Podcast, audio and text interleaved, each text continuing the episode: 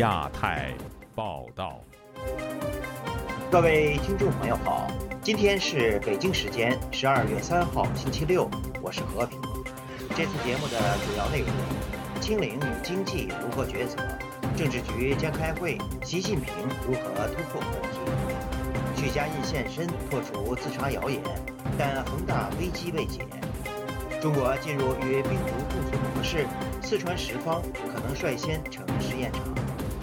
中国新冠确诊病例再破三万，创新高。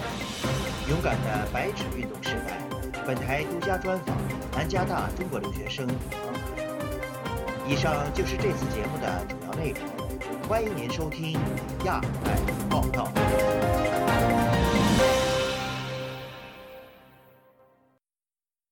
中共中央政治局预计将在本月初召开会议，为来年的经济政策制定方案。由于今年的中国经济增长很可能低于预期，外界关注北京将如何取舍动态清零与经济增长的策略。下面请听本台记者高峰的报道。中共中央政治局每年十二月初都会开会，就下一年的经济政策制定大方向。即将举行的会议是中共二十大组成新的政治局后第二次会议。也是首次聚焦经济的会议。按照惯例，政治局十二月初开会后，在一个星期内会召开中央经济工作会议，商讨落实相关指引。至于各项政策目标，包括经济增长目标等，会在明年三月的中国全国人大政协会议公布。台湾经济研究院研究员邱达生认为。中国经济不振与动态清零执行过度，打击地方企业的产能有关。从中国大陆给台湾的订单是很明显的减少，但是从东南亚呢给台湾的订单呢是很明显的增加。你中国大陆产能开不出来嘛？你没有办法制造啊，因为清零嘛。那或者是断断续续没有办法顺利的应应订单交货，那因此很多的这种订单呢转到东南亚。他今年当然达不到他所要的五点五 percent，为什么？因为他如果要达到五点五 percent 的话，他第四季的 GDP 成长率要达到十三 percent。那现在已经十二月二号了，他大概现在就是整个的焦点就放在明年。近期中国防疫政策风向改变，各地也陆续释出松绑的信号，但邱达生认为，北京在权衡维持动态清零和促进经济增长之间。正处于两难，问题是，他选的第选了其中一个，另外一个可能就倒下去了。他要清零的原因，是因为他的医疗设备不足，还有中国的疫苗是不好的。那放松呢？哦，就是两个情境。如果哦没有发生疫情又控制不住的话，所以明年啊大概会比今年好。可是呢，在今年很多的生产已经外移了，大家对中国现在政策还是不是很确定。甚至二十大之后，他到底啊，他要怎么样来这个啊，对外资的态度啊，什么也不是很确定，所以不见得二零二三年会马上回去。毕业于山东大学的金融学者司令则推测，未来北京有可能把防疫与发展经济结合起来。葫芦里卖的药呢？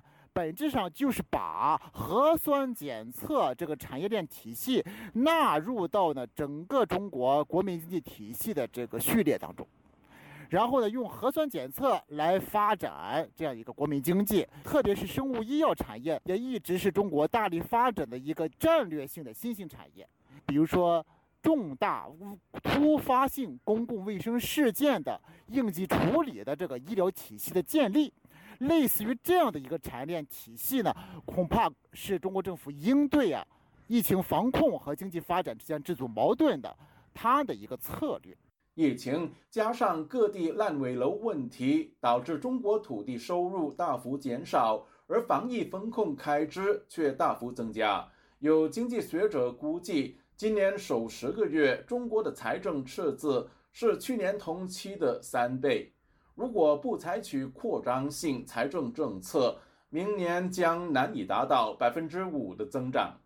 台湾经济学者邱达生表示，二零零九年中国为了应对金融危机大水漫灌，大力推动地方基建投资，但这一次即使想再出招，也恐怕有心无力。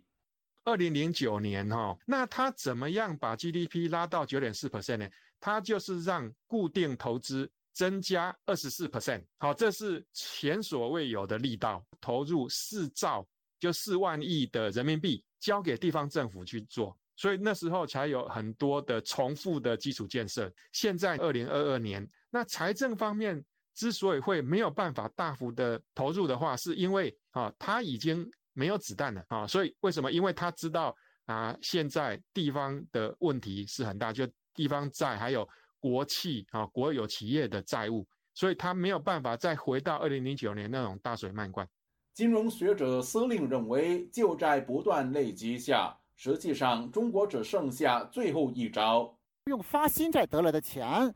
在偿还旧债，这是中国政府现在唯一能够做的。另外呢，中国还可以增加呢国有企业在市场上的投资的这种规模。但是由于国际主权信用评级呢啊，对于中国政府这个长期主权信用的走向并不看好，所以说恐怕第二条路是一条死路。但司令警告。如果明年中国仍不能实现 GDP 增长目标，在债务挤压下，势必面临主权信用评级破产的危机。自由亚洲电台记者高峰香港报道。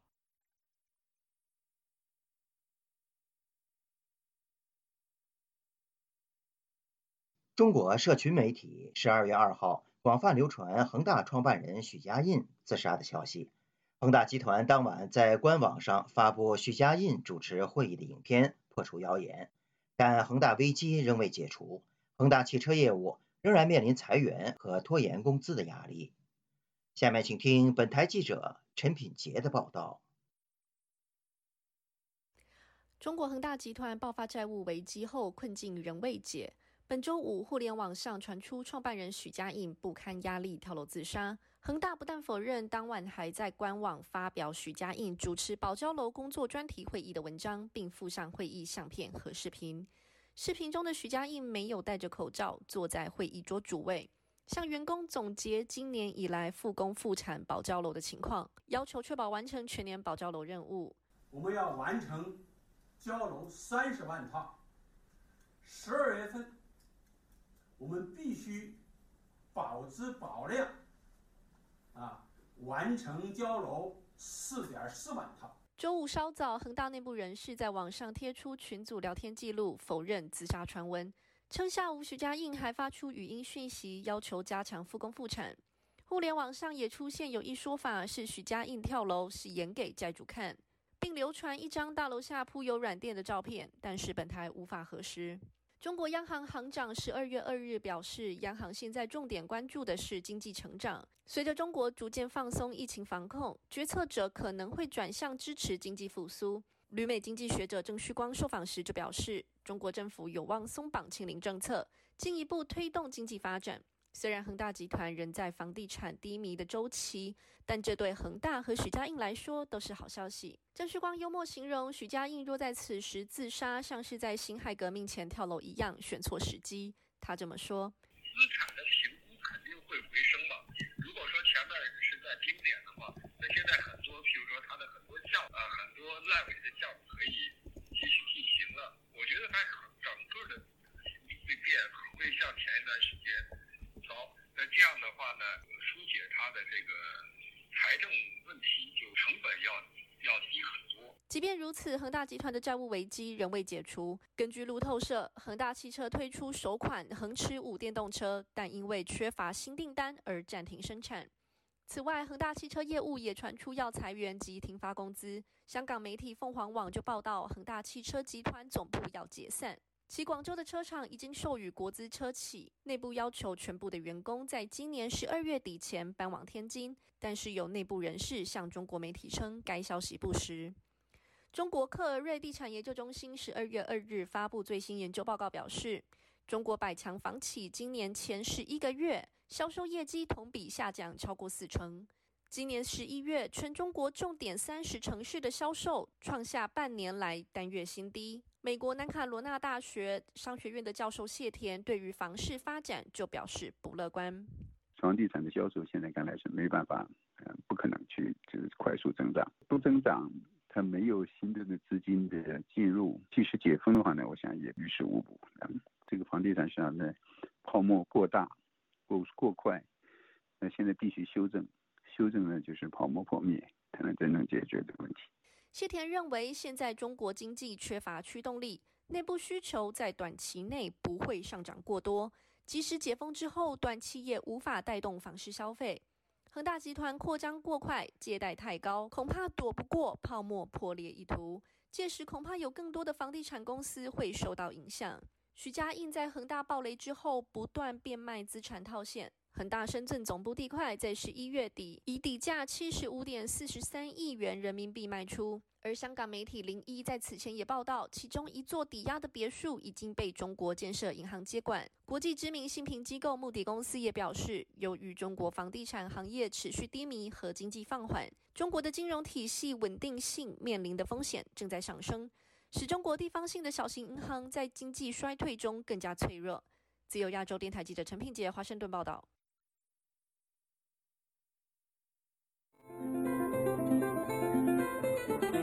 自由亚洲电台亚太报道：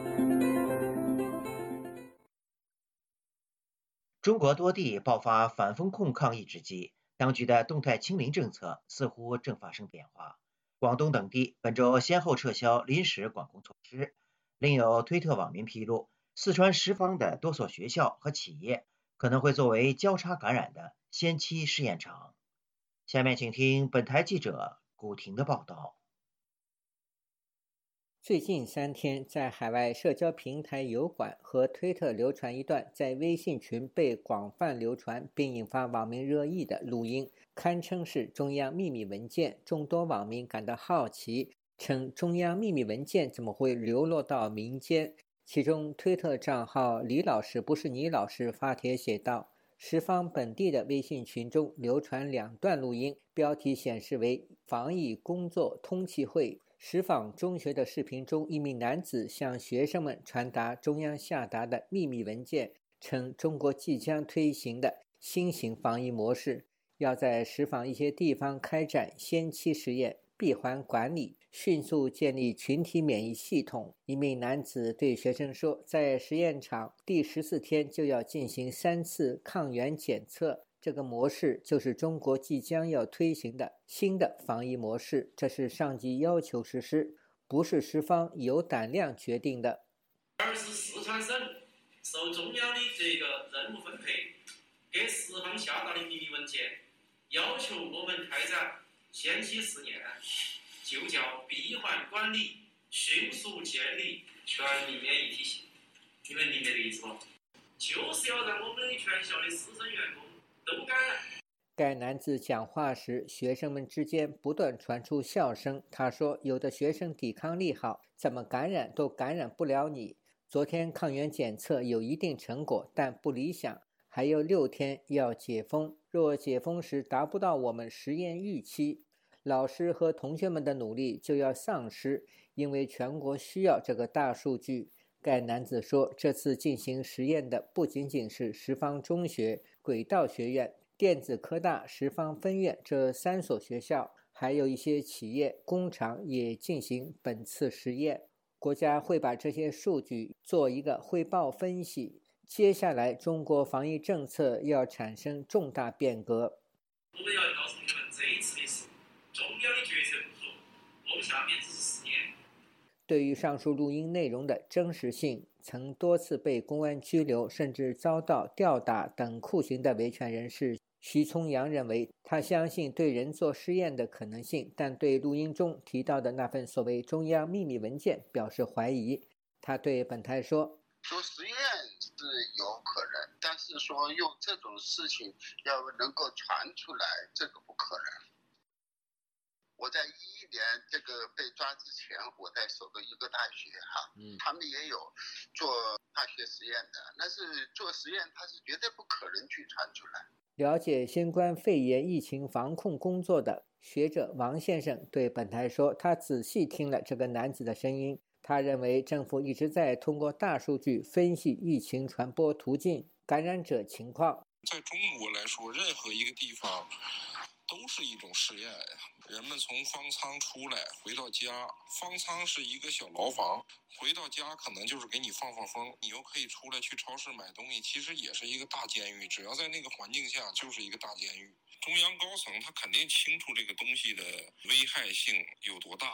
在连续的两段录音中，这名男子说，石方中学每天七八十人感染，症状与感冒、流感差不多。还说，上级要求师生增加接触，交叉感染。学生们不做操、不住寝，根本无法传播。虽然上述有关石坊将进行交叉感染先期试验的消息无法核实，但石坊市周五发布关于全域解除临时管控措施的通告，写道：全市解除临时管控措施后，按高低风险区分类管理，除高风险区以外，其他区域可有序流动。在北京督导疫情防控工作的中国副总理孙春兰近期多次发言中不提动态清零。孙春兰一日在国家卫生健康委召开的座谈会上说：“经过近三年的抗疫，全人群疫苗完全接种率超过百分之九十，群众的健康意识和素养明显提高，加上奥密克戎病毒致病力在减弱。”为进一步优化完善防控措施创造了条件。他还希望准确地把握和执行防控措施，规范操作，不变形、不走样，及时回应群众关切。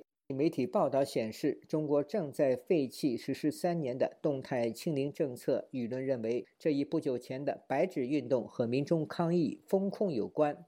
自由亚洲电台记者古婷报道。舆论关注的中国动态清零防疫政策是否能发生改变之际，疫情感染人数再创新高。十二月二号公布的官方统计显示，中国新增超过三万四千例新冠本土病例。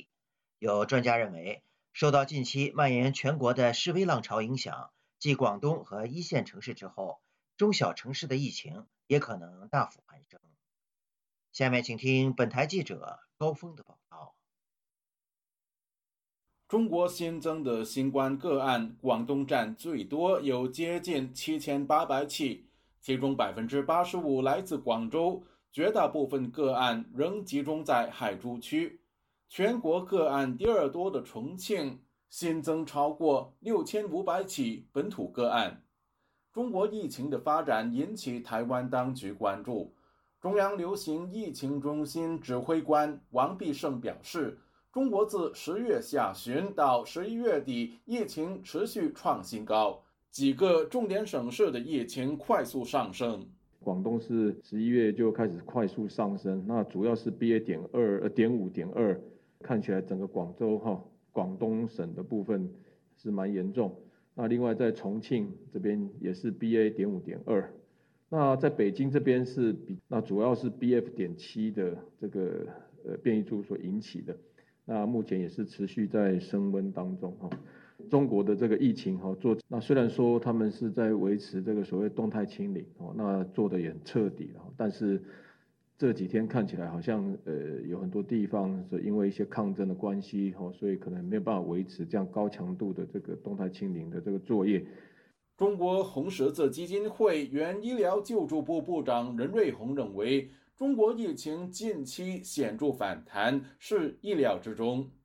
中国它的气候变化是非常的明显的，进了冬季之后，尤其是一些北方的城市，它这个温度急剧下降的这种病毒的传播肯定反弹。这种集中核酸对于疫情的传播其实没有任何的好处，很多人都是在核酸的时候，然后就是说感染感染到了病毒。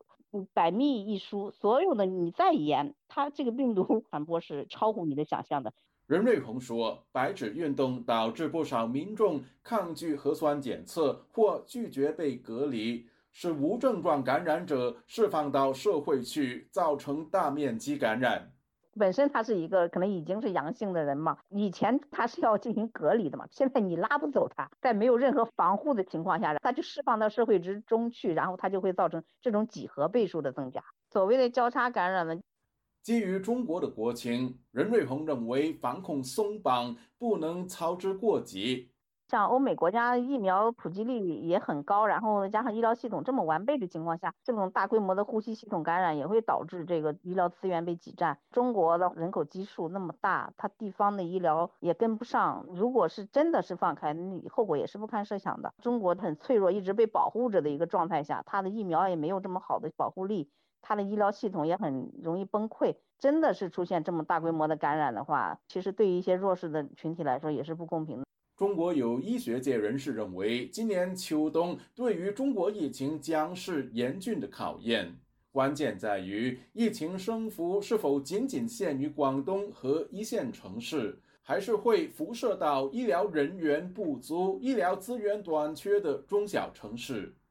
财新网十二月二日则引述消息说，中国计划全力提升长者疫苗接种率，并下达工作指标。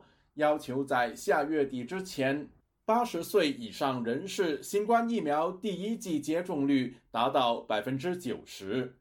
自由亚洲电台记者高峰香港报道。在美国加州大学洛杉矶分校十二月一号举办的声援中国白纸运动集会中，一个名叫王涵的二十五岁青年人高喊“停止集中营，自由维吾尔”等口号。得到公众响应。自从中国的白纸运动发生以来，王涵就以实名参与当地的声援活动。本台记者孙成就此对王涵进行了专访。王同学你好，嗯，我想首先有一个问题，我很好奇的是，我能够看到你一直在露脸，而且实名的举办一些活动，参加一些活动。这种与白纸运动相关的各种各样的活动，那么是什么东西给了你勇气去这样站出来呢？我觉得是国内的人民吧，因为英文里有一句话叫 “courage always invite courage”，所以我认为是呃勇气是会传染的。那我觉得这句话说的很对，就像国内的彭载舟勇士，他在北京四通桥挂起。抗争独裁者，去反对独裁者的横幅的时候，我相信不仅仅是我一个人，成千上万看到那个横幅的人，内心都是受到鼓舞的。所以我觉得，当国内的人他们一点一点的站起来，不仅是北京的彭载舟，啊，包括像重庆的超人格，还有啊上海的民众，他们走上街头喊出反对独裁暴政的口号的时候，我自己内心也是受到了非常大的鼓舞。实际上，白纸运动爆发以来，有非常非常多的集会，在加州，在洛杉矶。对。那么你参加了多少场呢？呃，我参加了很多场，可能自己也数不过来了吧，数不过来。说句实话，可能有四五场。对，但我数不过来了。对。嗯，能不能讲一些让你印象特别深刻的事情？呃，让我印象深刻是我在 USA 组织的时候。比较印象深刻的是，第一，我没有意识到那么多人来，因为刚开始建那个群的时候，我说我要组织一个活动，我只拉了两个人，就我们三个人要建一个群，然后那个群慢慢的就从三个人一直发展到二百人。其实有一个挺有意思的问题，我想问，因为白纸运动从它的爆发到现在，时间也没有过去很久，对于这样一件事情的发生，你有没有感到意外？啊，非常意外，可以说非常意外，因为呃，其实说句实话，中国政府迫害中国人权的行为是一直持续在进行的，一直持续在进行，但是没有人会想到在哪一次进行的时候，人们的愤怒能达到一个累积的爆发点，那恰好就是这次，呃，我不知道为什么，可能人们就是到了那个点吧，他们决定去站出来，要反抗这种清零的暴行。好的，我们谈了很多关于这场运动的事情，下面还是想了解更多关于你的一些故事。OK，能不能谈一谈你从什么时候开始就形成了这样的政治观点呢？其实和家庭是有很大的因素的。我想我的父亲和母亲从小给了我一个很宽松的家庭环境，那我的父亲也没有过多的干预我。所以他也不像很多的中国式家长一样告诉你应该怎么做。那我的父亲虽然在体制内，但他一直不是一个党员，所以，呃，我在他身上学到了很多优秀的品质。对的。那，哦，我在这里多补充一句，就是，呃，我曾经答应我的父亲，我永远不要再参与政治活动。但是不好意思，我没有做到，对不起吧，对不起。嗯。那么现在你的家人他们怎么样？我的父母是之前被。国安骚扰，对的，呃，大概两次，对，在白纸革命前就，呃，今年有过一次，然后之前有过一次，对。你害怕吗？呃，说句实话，我之前害怕过，但是当我看到国内很多勇敢的人站出来的时候，我觉得我在一个安全的领域，没有理由比他们更担心，没有理由为自己的。不勇敢去找借口，对，明白。那么现在你的家人对你的这些行为有多少理解呢？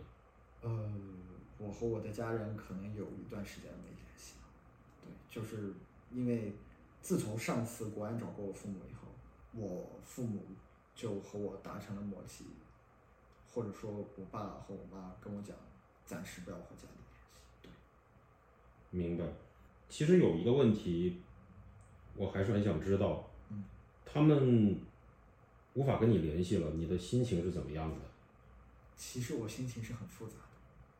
第一，我有点担心他们，但同时为他们感到轻松，因为他们放下了我一个包袱，他们放下了我这个所谓不听话的孩子。我从小就不是一个听话的子女，所以。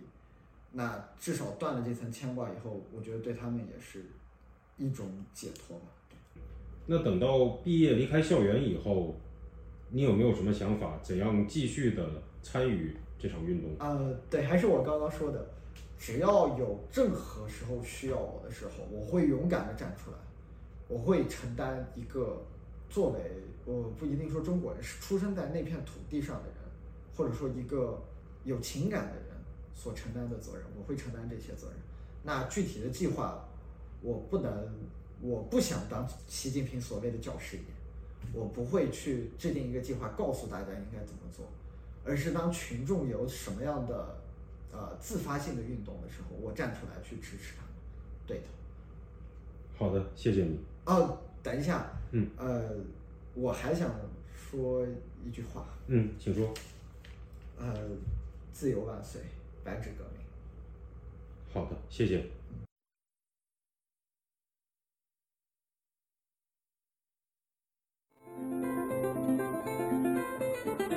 自由亚洲电台亚太报道。英国首相苏纳克正式宣告英中关系黄金时代告终之后，伦敦一个地方议会星期四以安全等因素为由，否决了中国在当地建设。全欧洲最大中国使领馆的计划，有海外港人认为这是北京当局外宣工作的一大挫折。下面请听本台记者吕希发自英国伦敦的报道。中国原本计划把位于伦敦西区的中国驻英国大使馆 搬到伦敦地标伦敦塔旁边，计划在前英国铸币厂旧址建设中国在全欧洲最大的超级大使馆。不过，这个选址所属的伦敦哈姆雷特塔这是市议会战略发展委员会周四晚上 以居民安全、对游客、警务支援以及历史遗址保护带来影响为理由，一致否决了中国大使馆的规划申请。在英港人组织英国港桥协会创办人郑文杰也是该区的居民。他形容市议会的决定是英国自由和安全的胜利，阻止曼彻斯特中领馆袭击事件重演。他周四晚上在市议会会议上发言，表达在英港人、维吾尔人、藏人和该区居民的忧虑。这个规划申请引起了严重的安全疑问，不单是入境皇家 铸币厂周边居民的个人生活。也影响到路过这个巨型大使馆的路人。这将威胁英国的价值，足以构成当地居民的安全疑虑。中国大使馆迁往皇家铸币厂的计划是一个精心策划的计划，意图支配和监控在英国首都的香港人、维吾尔族人、西藏人、华人，危害英国的主权。中国今年不断打压维吾尔人和香港人，而该区除了是伦敦黄金地段，也是全英国穆斯林人口比例最高的社区之一。因此，在计划公布初期，已经遭到了在英维吾尔人、港人群体以及人权关注者的反对。伦敦哈姆雷特塔自治市议会收到了五十一份居民投诉。除了关注中国人权问题以外，也涉及居民生活的实质影响，包括担心中国大使馆会成为游行示威的热点，影响居民生活，并带来恐怖袭击风险。而大使馆的大规模监控系统也引起居民对于侵犯个人隐私的忧虑。也有民众质疑，这个中国超级大使馆会变成中共海外秘密警察局，进行阴暗外交活动。英国维吾尔人权活动家、组织停止维吾尔种族灭绝行动的执行董事拉希马·马赫穆特接受本台访问的时候说：“伦敦地方议会的决定向中国发出清晰的讯号，不要以为有钱就能使鬼推磨。”并不是说有了钱你就能什么都做到，尤其是在英国这样的一个比较有人权、尊重人权的这样的国家呢，就是人民的声音、呃人民的愿望、人民的要求还是非常重要的。中方在一八年购入有两百年历史的前英国皇家铸币厂，原本计划在这里建设可以容纳数百名员工的宿舍，以及一座文化交流大楼，作为大使馆的标志性建筑。规划的方案涉及修复和拆除部分二级保护建筑，并投入超过二十万英镑建立监控电视系统。方案一旦通过的话，新的中国驻英国大使馆面积将会是原来的十倍，成为中国在全球最大的外交设施，也是英国境内最大的外交建筑群。流亡英国的前香港立法会议员罗冠聪在社交平台表示。事件是中共大外宣工作一大挫折。中共喉舌《环球时报》就批评一些西方媒体借此炒作中国威胁，又表示目前中国驻英国大使馆和处理签证、教育等事宜的部门分开，因此有需要建立一站式的综合办公楼。中国在英国的外交活动近期连连碰壁。就在这个星期以内，首相苏纳克在第一次外交政策演说当中，表明英中关系的黄金时代已经结束。中国外交部又就英国广播公司记者在上海采访示威被拘捕和殴打事件，传召中国驻英国大使。而在十月中，中国驻曼彻斯特总领事郑熙元涉嫌袭击在使馆外示威港人的事件，也引来英国朝野关注。英国外交部传召中国驻英国临时代办，议员们也施压政府，要求把涉事的中国外交官驱逐出境。自由亚洲台的记者吕希，英国伦敦报道。英国国会下议院外交委员会访问团本周五与台湾的总统蔡英文会晤。中国驻英国使馆发表声明，指责英方访台违反一个中国的原则。下面请听本台记者古婷的报道。正在台湾进行访问的英国国会下议院外交委员会访问团成员本周五在总统府与蔡英文进行短暂的会晤。蔡英文在致辞时，首先对来自英国国会下议院外交委员会访问团主席科恩斯及成员表示欢迎。蔡英文说，今年二月，科恩斯在下议院提出台英友谊与合作动议案。我们看到多位议员除了表达支持。并且为了提升台英关系积极发声。随后，在今年五月，英国国会两院更有超过一百位议员联名致函 WHO 的谭赛谭德赛干事长，力挺台湾参加 WHO。蔡英文对于英国议员一系列的支持表示非常感动，并深刻感受到台英关系的发展受到跨党派议员的关注。他说：“我们看到，呃，几天前英国苏。”纳克首相的演说，关注地缘政治情势的变化。台湾身为国际社会负责任的一份子，会致力维护区域的和平稳定。我也相信，面对威权主义的扩张，民主国家更应该呃团结，一起捍卫共享的价值，为区域和平做做出更多的贡。科恩斯致辞时表示，此行继2006年魁违16年后，英国国会首次访问台湾，这对外交委员会和下议员是一大殊荣。他说：“这样的对话是非常重要的，而民主国家确实应该进行国会间的对话与交流，让我们增进对彼此的认识，分享经验，并且发掘更多深化友谊的机会。”科恩斯表示，许多民主国家认为，过去二十年世界开始倾向威权主义，但是台湾却反其道而行之。台湾证明这不是必然发展，从刚萌芽的民主不断茁壮，现在台湾成为世界上最强健的民主政体之一。本周一，英国新任首相苏纳克说。北京对英国的利益和价值观的系统性挑战越来越强大，他将用务实的做法来对抗中国这个竞争对手。科恩斯率领的访问团成员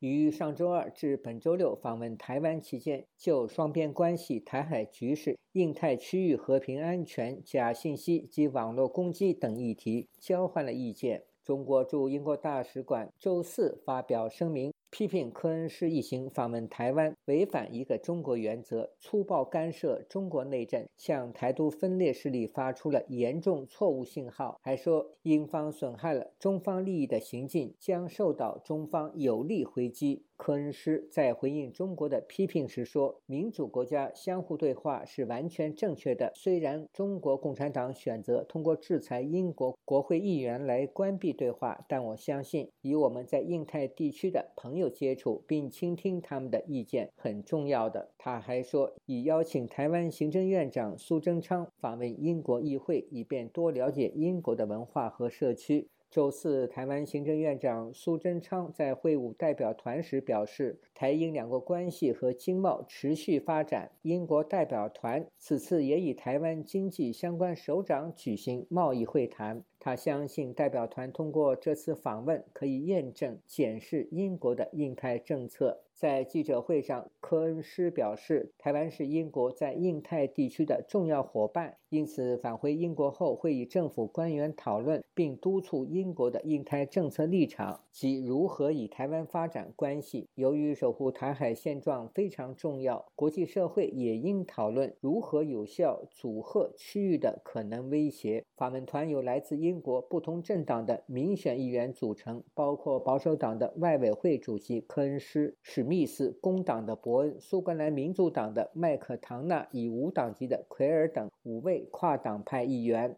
自由亚洲电台记者古婷报道。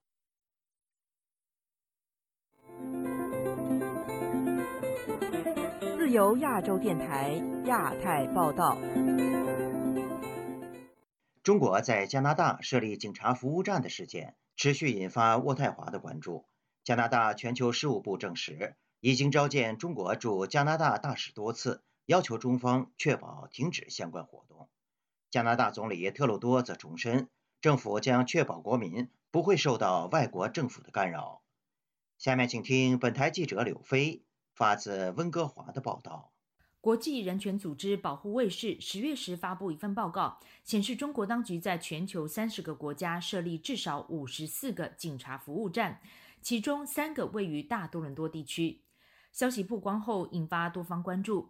加拿大全球事务部东北亚部门总监埃普在国会加中关系委员会上说明，渥太华对此事非常重视。We've had several engagements. We've called the ambassador in on multiple occasions. 我们与中方多次接触，多次召见大使，表达我们的深切关注。加拿大政府已经正式坚持要求中国政府，包括大使及大使馆，要对加拿大境内任何不属于维也纳公约的活动负责，并确保停止这些活动。中国驻加拿大大使馆发声明表示，服务站的目的是免费为海外中国公民进行视力、听力体检等服务，方便其更换驾照等证件。根据维也纳公约，领事和行政服务应该由大使馆和领事馆提供。加拿大总理特鲁多周四重申，政府将采取行动，安全情报部门每天都努力工作，确保加拿大的公民或居民不会受到外国政府的干涉。根据保护卫士的说法，所谓的警察服务站不仅单纯是提供证件服务，还包括跟踪和追捕目标。因为中国特工会向某些中国公民施压，要他们返回中国接受刑事指控。加拿大警方表示，正在调查此类活动是否涉及犯罪，并称有中国侨民遭到骚扰。加拿大的保守党众议员克米克非常气愤这些中国警察服务站的存在。他说。The federal government should shut them down. It's not enough to simply call in Beijing's ambassador to Canada. 政府应该立即要求这些警察站关闭，不能只是召见中国大使表达关注。这些警察站根本不应该存在。我们不需要再继续和中方讨论交涉这个问题了。其他涉及刑法的问题就交给皇家纪警调查。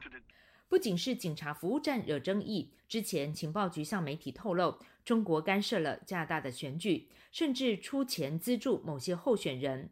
总理特鲁多曾经在二十国集团峰会上向中国国家主席习近平提到这个问题。总理议会秘书弗格斯表示，政府非常严肃面对此事件。This is a nonpartisan issue that all parties take very seriously. Any attack on our democratic 这个议题超乎党派，每个政党都非常关注。因为任何对民主机构的攻击就是对加拿大的攻击，因此我们特别设立了选举安全和情报工作小组，来确保选举过程不受外界干扰。自由亚洲电台记者柳飞温哥华报道。在西方世界一片反中声浪当中，德国总理舒尔茨执意向中国靠拢，不但成为中共二十大后第一位访中见习近平的七国集团领袖。还同意中资入股汉堡港。德国一份民意调查中，超过半数的人认为舒尔茨不胜任总理职位。更有报道指出，他的中国政策将引爆联合内阁冲突。亲中让舒尔茨俨然成为全民公敌。下面请听本台记者郭晨启的报道。德国企业十二位大佬，德国总理索尔茨在十一月初和中国国家主席习近平碰面。由于是中共二十大，习近平第三次连任终身独裁制后第一位居期领袖，因此遭到外界嘲笑是向天朝进贡，而贡品就是汉堡港百分之二十四点九的股份。然而，就在中德领袖握手言欢后，索尔茨俨然成为全民公敌。不但德国《画报》一份民调显示。高达百分之五十五的民众认为他不再升任总理职位。德国电视二台更报道，索尔斯的亲中政策将会使红绿灯联合内阁冲突连连。而总理访华后仅仅一周，绿党把持的外交部就让载明了是机密，仅供官方使用的战略初稿，在发行量最大的《民进周报》中曝光，不支持武力犯台、新疆人权问题，再再都试探中国底线，也打脸索尔茨。东海教授沈友忠接受本台专访时就认为，这个时机点很敏感。呃，因为外界都是过度的解读 s h o r s 这次到中国去的这个访问，那文件在这个时间流出来，大概也也有一点平衡的效果。甚至我也觉得说，也有可能是绿党，或者说是那个 FDP，那绿党的几率比较高了，就是要让这个文件在最终拍板定案以前，刻意的把它流出来。务实总理要顾经济，而中间偏左的绿党要顾理想、顾人权。对内，德国红绿灯联合内阁三党的对华战略就存在巨大分歧，而对外，舒尔茨也。是吃力不讨好，由美国领军的西方各国统一战线对抗中国，但是柏林政府的重商主义却重挫盟友士气。法国总统马克龙就曾经警告苏尔茨，顽固亲中将会被各国孤立。然而，德国今年一月到六月对中国的投资高达一百亿欧元，已经打破公元两千年半年内最高投资六十二亿欧元，也让德国和中国这个世界第二大经济体的商务依存已经变成了政治问题。丹江大学欧洲研究所副教授张福昌就认为，德国无论在市场或是原料供应链上，想和中国政府脱钩，绝非易事。德国所面临的。巨大危机嘛，哦，那经济萧条、经济危机啊，通膨这些问题，所以这些问题都必须要透过良好的经济环境啊，经济成长来解决它。未来还是需要中国的啊这个市场，来辅助德国的经济成长。俄乌战争暴露德国过于依赖俄罗斯，也促使柏林政府审视与北京的关系。舒尔茨虽然多次在媒体上表达德国企业对中国的高度依赖让人忧心，但政治再敏感也无法凌驾于人民币。舒尔茨的对中态度也只能继续摇摆不定。自由亚洲电台记者郭晨启维也纳采访报道。针对即将举行的美澳年度部长级磋商会议。澳洲战略政策研究所发布报告，建议美国与澳大利亚重申两国在印太地区安全议题上共同进退的立场，以便阻吓中国在区域内引发军事冲突。下面请听本台记者邱德珍的报道。第三十二届美澳年度部长级磋商会议将于下周一在美国举行。美国国务卿布林肯以及国防部长奥斯汀将于华府与澳洲外交部长黄英贤以及国防部长马尔斯会面。对此，澳洲战略政策研究所前天发表报告，提出建议。有关报告一共动员二十名澳洲战略政策研究所不同领域的专家写成。内容是针对美澳两国在国防、外交、科技、气候变迁、稀土、太空以及太平洋地区事务等多项议题提出建议。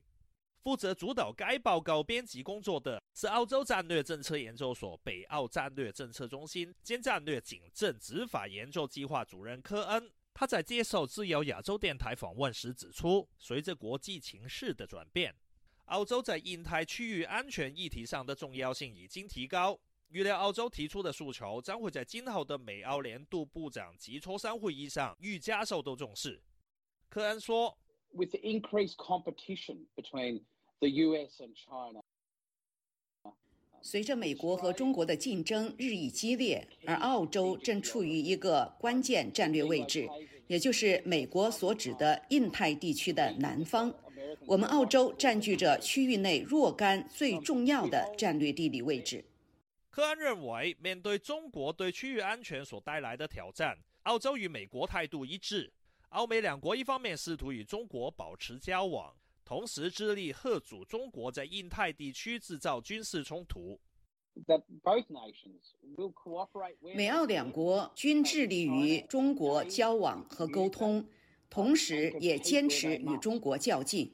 科恩强调，要有效遏阻中国引发军事冲突，并非凭借任何单一国家的力量就可以达成的，而必须借由多个保持相同价值观念的国家协力达成。故此，美澳必须重申两国在印太地区安全议题上共同进退的立场。科恩说：“Um, that the key focus is.” 重点是在于贺组未来可能出现的冲突，以便达至和平繁荣。而另一个需要强调的重点是，美澳两国要向全世界清晰地宣示其日益健全和紧密的结盟关系。中国驻悉尼总领馆前政治领事陈永林向本台表示，他同意澳洲与美国是态度一致，一方面与中国保持交往，同时试图遏阻中国在印太地区制造冲突。陈永林相信，美国总统拜登于十一月中与中国国家主席习近平会面，就是双方在较劲的同时要保持交往的例子之一。陈永林说。跟中国跟跟美国玩手腕，美国也跟中国玩手腕，就是实际上一个不卑不亢的那个。陈永林也同意，在面对中国对印太地区构成军事威胁的问题上，美澳两国必须宣示紧密相互支援的立场。他举例提到，美国众议院议长佩洛西八月访问台湾时，中国可能会以武力攻台，甚至引发更大规模区域冲突的问题，已经引起国际舆论关注。这也迫使美澳两国必须更加坚定地宣示共同进退的立场。陈用林说：“全球和平受到了这个严重威胁的这个边缘，就这个问题呢，应应该来说就是这个迫使这个呃澳美。”更紧密的一个合作。自由亚洲电台记者邱德珍悉尼报道。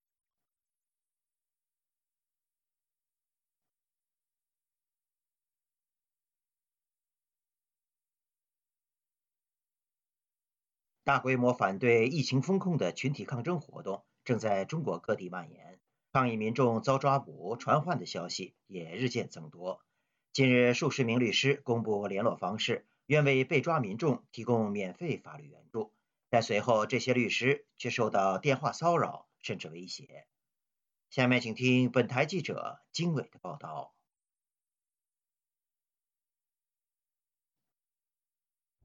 据中国民间权益组织民生观察发布的消息，截至十一月二十九日下午八点三十分，已有二十八位律师愿为因表达诉求而被传唤抓捕的各地民众提供免费的法律咨询和援助。本周四，人权律师卢廷格告诉本台，他近期接到超过三起骚扰电话。方式包括直接脏话连篇和冒充咨询。卢廷格说，他向当地派出所报案，但起初报案电话一直打不通，后续出警也很慢。他分析说：“呃，这些人呢，一般来讲，他不说自己的姓名、呃身份信息什么的，但是呢，他是有电话号码的。这个声音呢，当然也能录录下来，也都录着呢。现在还不好分辨，说是。”民众还是官方的人，但是从他们的这个呃打电话的这个说话这个口气和这个内容来讲，我觉得他们都不是非常专业，类似于那种地区流氓之类的闲散社会闲散人员。二十八位律师之一的赵律师因安全原因匿名，他告诉本台，他相信这些电话骚扰者是经人授意。除此之外，司法局、国保也曾联系过他。而针对遭当局抓捕或传唤的民众情况，他说：“我收到了一些电话咨询，有的是朋友被带走、被传唤，有的是自己。根据大家通报的情况，确实有人一直没有回来，但大部分是传唤后手机被收缴，人回来了。”维权律师卢思卫日前在微信朋友圈也透露，他遭到各种电话辱骂、质问和骚扰，这已经不是第一次了。另一位出于安全原因要求匿名的律师告诉本台，几乎所有律师都遭到过这种电话骚扰，他们根本不敢报姓名。至于身份很难讲。同样的电话骚扰和辱骂律师，可以确定的是有计划的故意行为，是否受人指使不清楚。这名律师说，他目前接到的咨询电话基本上都是被捕人士的朋友或者同学打来的。有些人已经被刑事拘留，有的是行政拘留几天。咨询他的人暂时没有出现写保证书的情况。民众如果因为自由表达而被警察找上门，应该如何妥善应对，更好地保护自己？卢廷格律师给出了具体建议。他表示，警察传唤有一套法定程序，作为被传唤者，严格按照程序，基本上不会面临更大的问题。首先，警察需要出示证件，并且是两人以上。此外，盖有公章写明传唤理由和地点的传唤证也需要被出示。其次，到派出所做笔录期间，除证明自己身份之外，其他都可以保持沉默。如果在这个过程当中遇到手机被扣押的情况，警方需要出示扣押清单。他说。问完话之后呢，一般来讲，八个小时他都应该有结果。如果是说涉嫌刑事犯罪，他可能要延长到最长二十四小时。如果超过二十四小时了，他还没有结果，那就违法了。超过二十四小时以后，那就应当是说放人，或者是说会刑事拘留，基本上这两种结果吧。卢廷格律师还表示，在这个过程中，录音录像都是合法的。如果有刑讯逼供或其他恶劣情况发生，被传唤者可以申请调取监控录像，进行后续投诉和控告，追究相关警员的责任。整个过程呢，都不要怕，中国他还是还是要讲这个依法治国的，还是要讲法治的。他没有到那种赤裸裸的、完全不讲法律的这种地步，他还是顾及这些表面的东西的。他还强调，如果违法了，法律会制裁你；如果没有违法，那写保证书更无必要。保证书是完全没有法律依据的。卢廷格说：“我我看到这个大家很关注这个查这个手机这个事情，他可以扣押手机，但是说如果查看手机的内容，呃，你没有义务给他说这个密码和相关的内容，嗯，只有让他他们自己想办法破解不了你的密码或者查看不了，那是。”他们侦查过程当中的这个工作。自由亚洲电台记者金伟华盛顿报道。节目最后，我们再来关注一下最近发生的一些热点事件。据香港南华早报的报道，中国国家主席习近平星期五告诉来访的欧洲理事会主席米歇尔，近日中国出现的抗议活动。主体是对三年疫情不满的学生。报道指出，北京方面还没有公开承认存在这些抗议。习近平的上述说法是已知的，他对这一事件的首次表态。有欧盟官员认为，习近平在这次会晤中有关疫情防控的一些说法，预示着他即将放宽封控措施。据中国文化和旅游部网站消息，中国市场管理司星期五召开了全国剧本娱乐管理工作会议，要求对剧本娱乐经营场所进行全面监管。中国政府部门此前就已多次要求规范剧本杀等剧本娱乐场所。据《新京报》今年十月份的报道，中国现存剧本杀相关企业一点二二万家，近十年来相关企业的注册量也不断增加。中国商务部星期四表示，中方反对美国联邦通讯委员会对中国电讯设备下达的新禁令，将采取必要措施保护本国公司的权益。美国联邦通讯委员会上周通过了最终规范，禁止进口或者销售华为、中兴制造的通讯设备，并限制使用海康威视等中国厂商生产的视频监控系统。美国媒体政客披露。这项对中国电讯公司的最新禁令，在美国联邦通讯委员会得到了来自共和、民主两党的四位委员的共同批准。听众朋友，自由亚洲电台的亚太报道节目到这里就播送完了，感谢您的收听，我是和平，我们下次节目时间再见。